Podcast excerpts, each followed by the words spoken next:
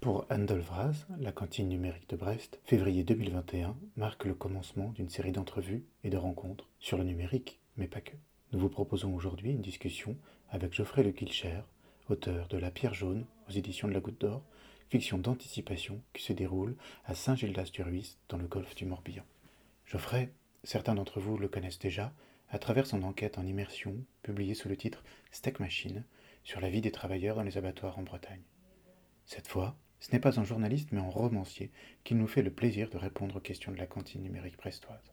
Cet échange ne se concentre pas sur le sujet de la catastrophe nucléaire qui dessine la toile de fond du livre, mais sur le style et le travail créatif de l'auteur, ainsi que sur l'évolution du monde et des personnages qui animent cette histoire post-apocalyptique.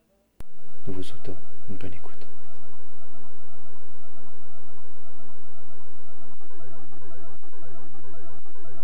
Salut Geoffrey. Salut.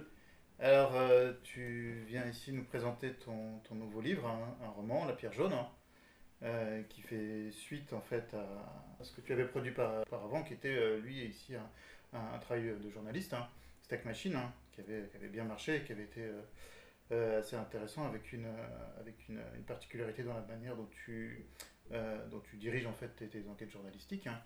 Et du coup, ici, tu as, déplacé un peu ton travail. Euh, pour quelque chose euh, avec de, une nouvelle forme de, créativité. Est-ce que euh, est-ce que c'est quelque chose qui, qui va de soi? C'est quelque chose qui manque quand on, quand on est journaliste et qui appelle? Ou est-ce que c'est, c'est tu penses, quelque chose plus dans, dans, que tu attendais depuis longtemps et que tu cherchais. Je pense que bah, ça dépend vraiment des projets en fait, je dirais. Il y a des projets qui, où tu peux rencontrer une forme narrative qui leur va. La Steak Machine, c'était une infiltration dans un abattoir et ça permettait de s'intéresser à la condition à la fois des ouvriers et aussi animale dans les abattoirs. Euh, par, euh, sans comment dire, rentrer dans quelque chose d'austère. Voilà, il y a l'infiltration qui fait partie, on va dire, euh, de ce que tu suis dans la narration, même si tout est vrai et que c'est de la non-fiction. Et, mais là, pour La Pierre Jaune, c'était différent, c'était vraiment la volonté de, de trouver un moyen encore plus fort pour raconter quelque chose, c'est-à-dire, et la fiction, bah voilà, c'est plus puissant. Euh, on peut entrer soit dans un monde, soit dans un univers, soit dans une réalité de façon plus forte par une fiction, euh, en déplaçant finalement euh, un peu le sujet dont on veut mm. parler. Là, en l'occurrence, moi, c'est parti d'une hypothèse réaliste d'un type d'attentat qui pourrait donner en France l'équivalent de cette fois de Tchernobyl. Et, et en fait, ça m'avait paru tellement absurde comme réalité, comme hypothèse réaliste, que je m'étais dit que la fiction permettait beaucoup plus de se rendre compte, de vivre cette expérience, plutôt que de rester dans du chiffre, dans, euh, dans de l'analyse, etc. Puis ça faisait longtemps que, que en plus j'étais attiré par la fiction. D'accord. Mais c'est vrai que bon, voilà, on c'est bien un roman euh, d'anticipation. On est en 2024. Euh, Macron est président. Il est réélu, ouais. Désolé. et, mais bon, si on ne trouvera pas un manuel de physique nucléaire ou le tutoriel du, du survivaliste, etc. Mais ça s'inscrit en fait euh, le schéma en fait s'inscrit dans, dans, cet événement-là qui va du coup euh, provoquer euh, les modifications, mais c'est pas forcément c'est ce qui va donner l'impulsion, mais au départ, en tout cas dans le fond, c'est vraiment un, moi je dirais un, un, un, roman de rédemption. De rédemption, dans quel sens Donc on a, on a un, personnage central qui est à la fois le narrateur, hein, Jack, et euh, qui euh, bah, va progressivement en fait se transformer euh, au fur et à mesure. C'est vrai. Ah oui, dans son, tu veux dire le chemin que fait ce personnage Oui, parce qu'en fait, donc l'idée c'est que voilà, lui il fait partie de, d'une unité de la police à Londres, londonienne, qui est secrète et qui a, existé qui a, été créée pour surveiller les activistes en tout genre. mais comment dire, en fait en, en 68, en gros le gouvernement a été un peu énervé de ne pas avoir prévu le grand mouvement social qu'il y a eu. Et en Angleterre, ils ont décidé de créer ces flics infiltrés qui vont euh, chez des anarchistes, des écolos, euh, chez des supporters de foot, chez des mecs d'extrême droite, enfin chez plein de gens, chez des groupes politiques, on va dire, et politisés. Et ils s'infiltrent. Sauf qu'en fait, tout le monde a. Personne n'est au courant de cette unité secrète, tout le monde l'a un peu oublié, elle a continué. Et en fait, on avait des policiers qui, pendant 7, 10 ans, restaient infiltrés dans un même milieu, parfois euh, avec des enfants, avec euh, des femmes qui surveillaient, parce que c'était exclusivement des hommes, euh, ces agents. Et donc quand ça a éclaté, à travers bah, voilà, Mark Kennedy, justement, qui dont je me suis inspiré pour mon personnage principal. En fait, ça a créé un scandale énorme parce que plein de femmes au Royaume-Uni, à juste titre, se sentaient violées. Quoi. Leur, leur mm. compagnon, en fait, était quelqu'un qui avait utilisé des informations en plus contre elles, confidentielles, sur leur vie privée, pour gagner leur affection. C'est vraiment horrible, quoi. C'est un mensonge un univers de mensonges hein, dans lequel euh, elles étaient coincées. Exactement. Exactement. Et, euh, et, du coup, euh, en fait, ce qui m'a intéressé, c'est que, en fait, moi, à la base, je voulais, quand, quand j'ai commencé à enquêter sur le nucléaire en tant que journaliste, j'ai eu un tropisme, c'était les catastrophes. J'ai beaucoup étudié les catastrophes, j'ai étudié Tchernobyl, j'ai étudié Hiroshima, comment dire, Nagasaki, et aussi Fukushima. Et en fait, et d'autres, mais disons, les grandes, c'est les plus grandes. Et en fait, ce qui est intéressant, c'est que peu importe que l'origine finalement soit militaire, comme euh, à Hiroshima, euh, ou euh, accidentelle, comme à Tchernobyl, ou d'origine d'une catastrophe naturelle, comme à Fukushima, un tremblement de terre, un tsunami, plus des erreurs humaines, en fait, à la fin, quand il y a une catastrophe nucléaire, quelle que soit son origine, reste le vécu, c'est-à-dire ce que doivent les, ce que les gens qui vivaient dans des zones gigantesques, parfois des pays ou des, des zones de la taille d'un pays à évacuer, comme en Biélorussie après Tchernobyl, et en fait, on s'aperçoit que quand on lit ces récits-là, euh, il y a des récits incroyables qui ont été faits euh, sur, sur euh, post, ces post-catastrophes. En fait, il y a des gens qui décident de rester vivre dans ces zones. Et en mhm. fait, là, je me suis dit, voilà, là, ce qui est intéressant, c'est que c'est la partie dans le nucléaire où il n'y a plus de pro-nucléaire, d'anti-nucléaire. Souvent, les, les, débats sont résumés de façon grossière à ça. Et il y a vraiment des gens confrontés à un vécu très concret. Mhm. Et là, on peut saisir le nucléaire quelque part dans ses conséquences euh, voilà, ça, ça touche euh, des gens très différents et en plus des gens qui restent vivre là. Donc je me suis dit, voilà, ça, ça permet de se rendre compte euh, de ce qui se passe. et comme dans, dans, dans, ces, dans, dans, toute cette documentation, on a accès au, au, genre de profils qui peuvent rester, c'est vraiment très variable. Hein, c'est c'est du côté de l'Ukraine ou de la Biélorussie des gens qui voulaient mourir là où ils étaient nés. Oui et euh, où euh, même on découvre que des gens qui avaient fui un, génocide en Afrique peuvent euh, certains étaient venus s'installer dans ces zones où ils voulaient juste être tranquilles mhm. il y, y, a vraiment de tout quoi y a des et donc voilà ça ça m'a intéressé quoi et donc on suit ensuite Jack qui, qui va infiltrer une, une, communauté ANA dans le golfe du Morbihan on lui dit la pierre jaune hein, qui est du coup comme tu, comme tu l'expliques un lieu extrêmement investi par, par cette communauté-là, une communauté très hétérogène, hein, dans laquelle il va y avoir euh, de, très nombreux profils. Hein. Euh, et donc à chaque fois, en fait, c'est ça, c'est une des choses que tu montres, c'est comment chacun de ces profils, en fait, euh, veut rester pour des raisons différentes, soit par attachement, soit parce que les autres restent et du coup on, suit le mouvement, voilà. Après, ton, ton, ton, Jack, il, les regarde un peu comme des ados attardés, il les énerve, etc. Et quelque part, il, il, a peu de temps. Au départ, il pense rester là très peu de temps. Euh, et, on a l'impression qu'il voudrait bien s'en débarrasser et, quelque part rater sa mission en disant se faire jeter par la communauté. Et euh, finalement, c'est l'événement lui-même qui va l'obliger à rester, euh, qui, va, qui va concentrer ça. Du coup, on a bien ces. Enfin, en tout cas, moi, dans, ma lecture, j'ai bien retrouvé ça, en fait, ces différentes formes de, de, raisons, en fait, de, de, rester là où on ne devrait pas rester. Sachant qu'il y a quelqu'un qui part, il y a quelqu'un de la communauté, Eva, qui leur mm. dit Vous êtes tarés genre, ça va être radioactif, qu'est-ce que vous voulez rester là, ça n'a pas de sens. Euh, voilà. même parmi eux, il y a, y, a, y a, Mais bon, c'est minoritaire, ils décident majoritairement de rester. Voilà, alors ça se passe pas très bien, mais, euh, mais voilà, ça dure. Et euh, il y a des, des, des, points qui sont assez intéressants. C'est finalement que ça va complètement redessiner la géographie du lieu. C'est-à-dire que le, les maisons sont toujours là, les rues sont toujours au même endroit, elles n'ont pas bougé, mais euh, on voit euh, les, euh, acteurs de, ce, ton roman en fait, qui redécouvrent hein, leur, lieu de vie. Qui les recompose, qui avec des limites, parce qu'il y a des barrages de police, parce que et finalement des zones qui étaient qui, dans lesquelles ils seraient jamais passés ou devant lesquelles ils seraient passés deviennent en fait de nouveaux lieux de vie euh, et donc ça recompose complètement le paysage, la géographie. Ouais, c'est exact, euh, c'est exactement ça, parce qu'en fait, euh, ce, qui est, ce qui est fascinant avec, avec ce qui se passe quand on, est, on entre dans une zone contaminée, irradiée par une catastrophe nucléaire, c'est qu'en fait, toutes les lois physiques presque qui, qui régissent notre monde habituel, bah, il faut, elles ont un peu changé. Quoi. On ne peut plus boire l'eau du robinet, on ne peut plus boire l'eau qui tombe du ciel, enfin ça dépend des moments, ça dépend où, où, on est exactement. On peut plus manger une carotte qui a poussé là. Et donc, du coup, eux, ils se rendent compte très vite que la condition de leur survie, ne serait-ce que pour juste manger et boire, c'est de cambrioler les maisons qui ont été abandonnées. En fait, ils mm. s'aperçoivent qu'il y a une logique qui est très simple, c'est que... ils, commencent, par, des, par des supermarchés Alors, au début, tout le monde commence par les supermarchés, mais très vite, euh, effectivement, euh, les supermarchés ont été pillés, certains brûlés. Et donc, du coup, ils se rendent compte que euh, les seuls aliments et la seule eau qui est consommable, c'est celle qui a été protégée de la catastrophe. Et qu'est-ce qui est protégé de la catastrophe? Bah, C'est les boîtes de conserve. Mm. En fait, c'est les, les, ceux qui sont sous vide et à l'intérieur d'une maison. Parce qu'évidemment une boîte de conserve qui a subi une pluie acide, c'est pas non plus très conseillé. Mm. Et donc, du coup, ils commencent à, ça commence à devenir leur activité principale. Leur activité de chasseur-cueilleur, c'est de cambrioler des maisons quelque part dans cette zone euh, qui est abandonnée. Et effectivement, ça va redéfinir tout leur espace. Et même euh, euh, toute leur quête, tout leur enjeu, ils commencent à, vraiment classer ce qui leur trouvaille, des bibliothèques.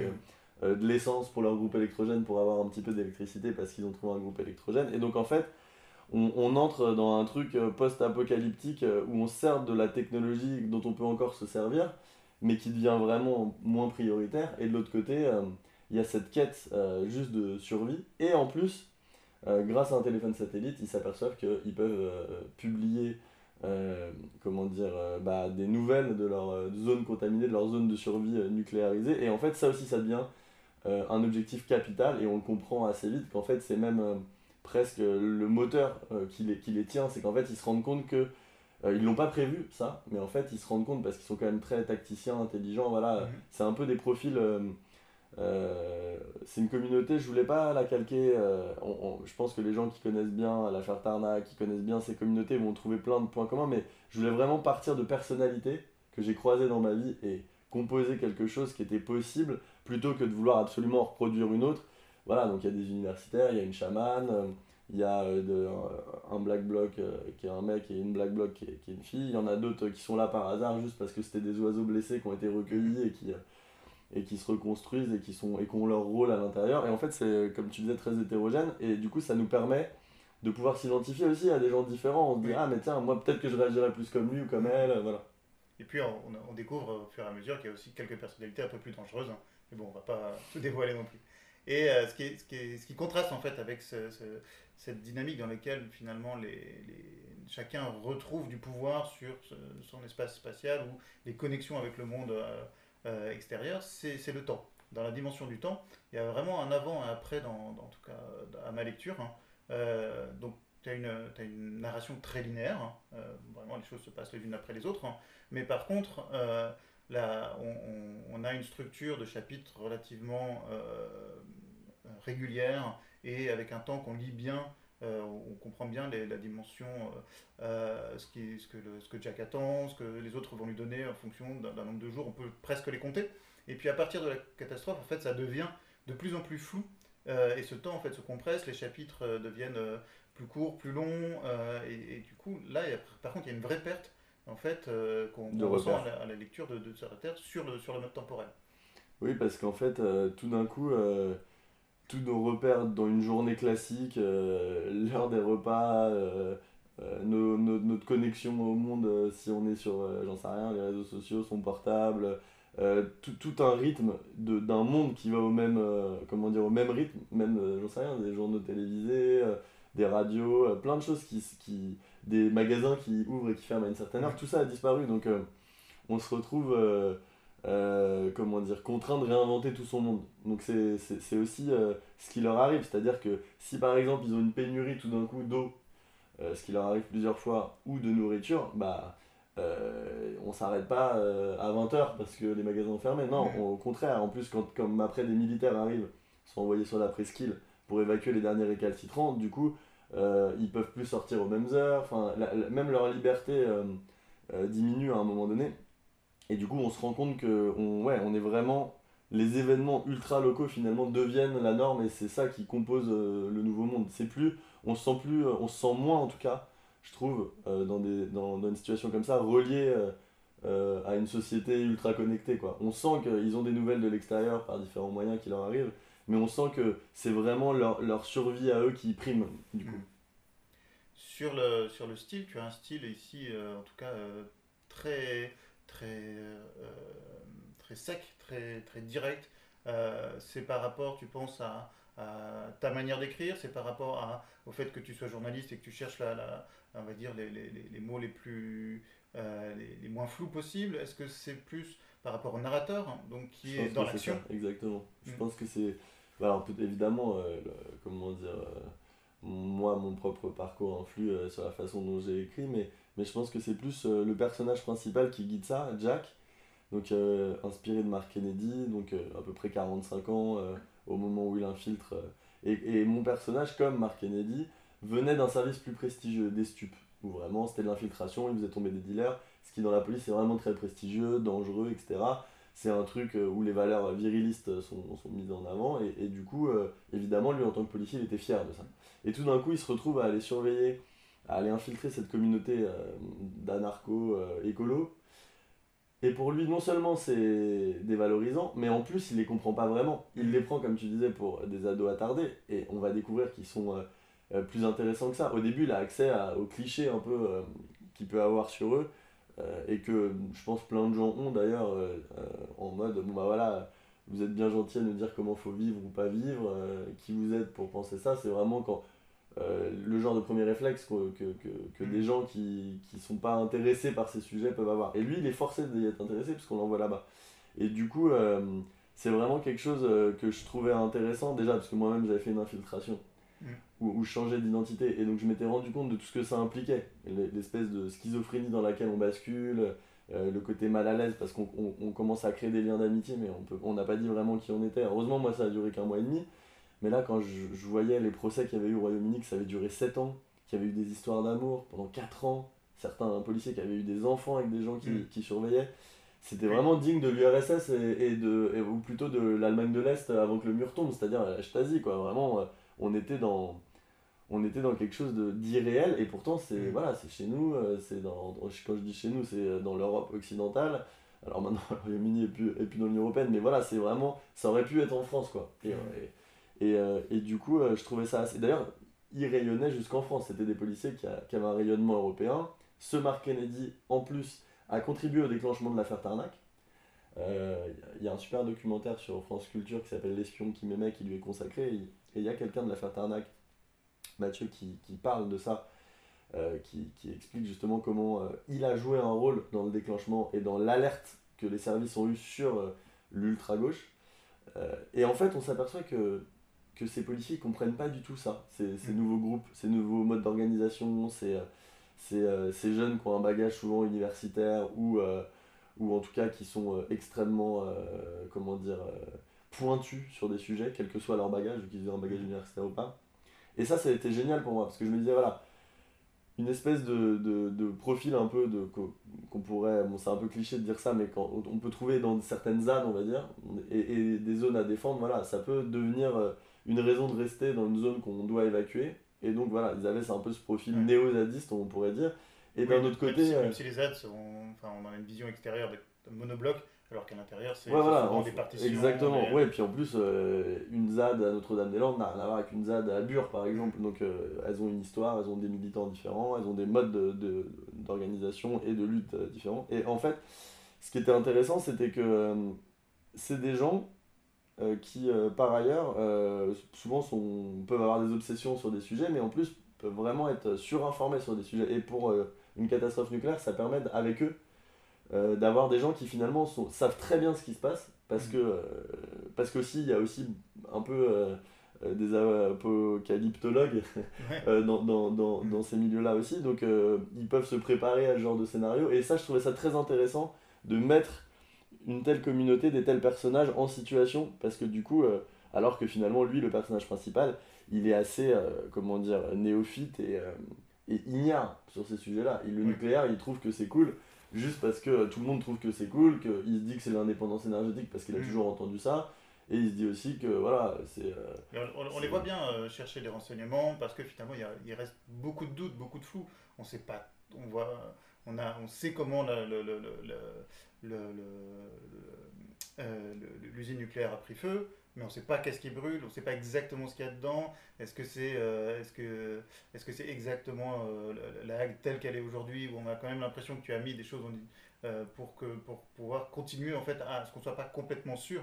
Justement, et c'est ça que je trouve intéressant aussi dans cette idée de préparation. On peut, on peut, toujours se préparer, mais quand la catastrophe arrive, en fait, c'est bien la réactivité, le fait de pouvoir s'adapter dans un concept, dans un contexte d'incertitude très très forte parce que tout ce qu'on pensait comme acquis, euh, bah, tout d'un coup, la certitude est levée et il faut le revérifier. Et euh, bah, du coup, on va peut-être prendre des, euh, des, précautions qui sont pas adaptées, mais parce qu'on ne sait pas. Et du coup, on va aller un peu plus loin, ou on va faire avec ce qu'on a.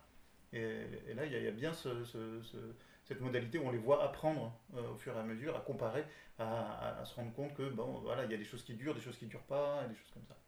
Je voulais revenir à, ton expérience personnelle d'infiltration et à ce que tu as mis en fait euh, de, ça dans, le livre, puisque dans le livre ça se passe mal, hein, cette infiltration. C'est pour ça que je disais que c'est un roman de rédemption dans le sens où, il, où ça, ça, le perturbe, il fait même une crise mystique, enfin, il, euh, et, euh, et, du coup il, s'invente un double. du coup, est-ce que c'est est-ce que c'est il y a bien cet effet de dissociation dont, dont, dont, tu parlais en fait sur quand on est infiltré, on ne sait plus qui on est et du coup, est-ce que ce, double, c'est soi-même? Est-ce qu'on est, plus celui qu'on, l'univers qu'on tisse? Est-ce qu'on est qu'on reste au fond de soi? Est-ce euh, Comment est-ce qu'on crée des, euh, une, une, une, morale, une nouvelle morale en fait, qui, qui, peut jouer sur les trois plans en fait, de, qui on était, de qui on est maintenant et de qui on sera après? Pour pas euh, pour obtenir ces informations, pour vivre ce que les autres vivent, c'est, ce, que tu, ce que tu faisais, ou pour obtenir des informations tout simplement dans le cas de Jack, hein, euh, sans pour autant en fait euh, détruire ce qu'on qu'on observe. Le problème, c'est que, alors, il y a plusieurs, y a plusieurs euh, points dans ce que tu soulèves, mais disons que moi, ce qui m'a intéressé dans ce profil-là, je suis parti d'un truc, c'est que on a découvert du coup quand, quand Mark Kennedy, le scandale avec Mark Kennedy a, explosé, qu'on a, on a su qui c'était, qu'on a découvert son unité secrète, et ensuite d'autres agents infiltrés qui ont été débusqués dans différents milieux, on s'est rendu compte que la plupart de ces agents qui étaient infiltrés depuis des années avaient ce qu'on appelait des troubles dissociatifs. Euh, les troubles dissociatifs, c'est euh, à force euh, d'avoir, eux ils appelaient ça une vie, ils, inventaient une vie. Donc inventer une vie, c'était avec leur hiérarchie décider d'avoir tel passé militant par exemple, d'avoir et ils commençaient à traîner après dans, dans les bons réseaux et puis ils, racontaient la même histoire à tout le monde et grâce à cette histoire c'était leur passé quoi parce que c'est un milieu qui marche beaucoup enfin il y a plusieurs ils infiltraient plusieurs milieux mais dans, dans, les milieux, on va dire underground, quels qu'ils soient, ça marche à qui tu connais. Euh, euh, et des effets de réputation. Ouais, voilà, des effets exactement de réputation, de, de, qui, qui euh, quelque part te parraine, mm. même si c'est jamais dit comme ça. Et du coup, le problème, c'est que en fait, du coup, ils mélangeaient des souvenirs, des vrais et des faux souvenirs, ils mélangeaient leur identité, leur vraie identité et une fausse identité, et ils mélangeaient aussi leurs leur valeurs, plein de choses. Et donc, en fait, quand ça dure sur des années, l'effet que ça a eu sur eux, c'est que ces agents, euh, en fonction en plus des rencontres qu'ils faisaient, bah, beaucoup basculaient déjà. C'est-à-dire que beaucoup euh, devenaient, euh, ne voulaient plus être policiers, même s'ils étaient encore liés par leur contrat, par un salaire, par plein de choses, et puis par un secret, puisque le secret est terrible, inavouable. D'ailleurs, c'est pour ça que personne n'avait jamais avoué dans, sa, dans son milieu infiltré ce qu'il était, même alors qu'il beaucoup avait changé. Et c'était d'ailleurs la défense de Mark Kennedy, c'était de dire à à la femme avec qui il était à ce moment-là qui, qui, qui, se sentait trahi. Euh, mais en fait, j'étais vraiment moi et j'étais plus policier à la fin. Mm. Sauf que c'était invérifiable.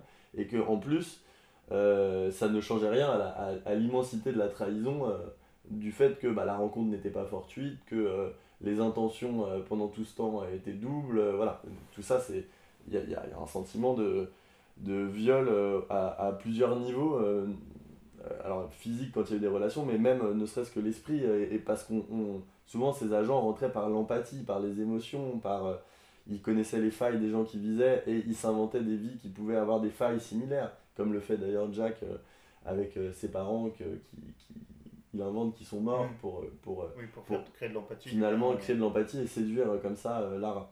Et en fait, on, on se rend compte qu'il ne le fait pas consciemment d'une façon machiavélique il le fait beaucoup à l'instinct. Et ils, étaient beaucoup comme ça pour, euh, à se débrouiller à l'instinct. Puis en fait, ils sont lâchés dans la nature en vrai. C'est-à-dire mm.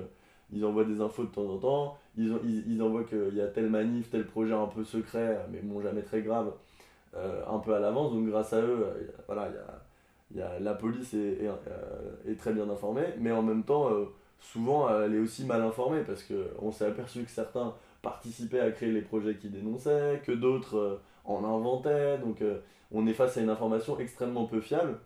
Et en plus, euh, l'effet que ça a sur euh, ces personnes, c'est euh, de détruire une partie de leur identité. Donc à la fin, il y a un gros mélange, etc. Et donc c'était ça, ça, je trouvais que c'était très intéressant pour une fiction. Parce qu'en fait, moi je l'avais expérimenté à ma toute petite échelle dans l'abattoir. À la fin, au bout d'un mois et demi, j'étais vraiment mal à l'aise avec les gens dont j'étais proche, avec les gens qui m'avaient invité chez eux. Heureusement, je les ai prévenus avant la sortie du livre. Et puis après, on a pu rester en contact et, et ils se sont pas sentis trahis par le livre et c'est ce qui m'a le plus soulagé. Mm. Mais j'ai déjà pu sentir déjà rien qu'à ma toute petite échelle cette espèce de euh, ouais de, de sentiment euh, qui n'est pas un sentiment l'effet que, que, cette trahison parce que c'est une trahison mm. on, on, avance avec des intentions cachées c'est donc une trahison et, et, alors que moi pour un, propos journalistique avec euh, euh, comment dire, euh, un, un, but d'intérêt général qui est aussi euh, reconnu par la loi comme d'intérêt général, malgré ça, il reste une trahison humaine. Hmm. Voilà, il, faut, il, faut, il faut être honnête. Et donc du coup, ça, moi, c'était le truc qui m'angoissait le plus, qui me pesait à la fin, etc.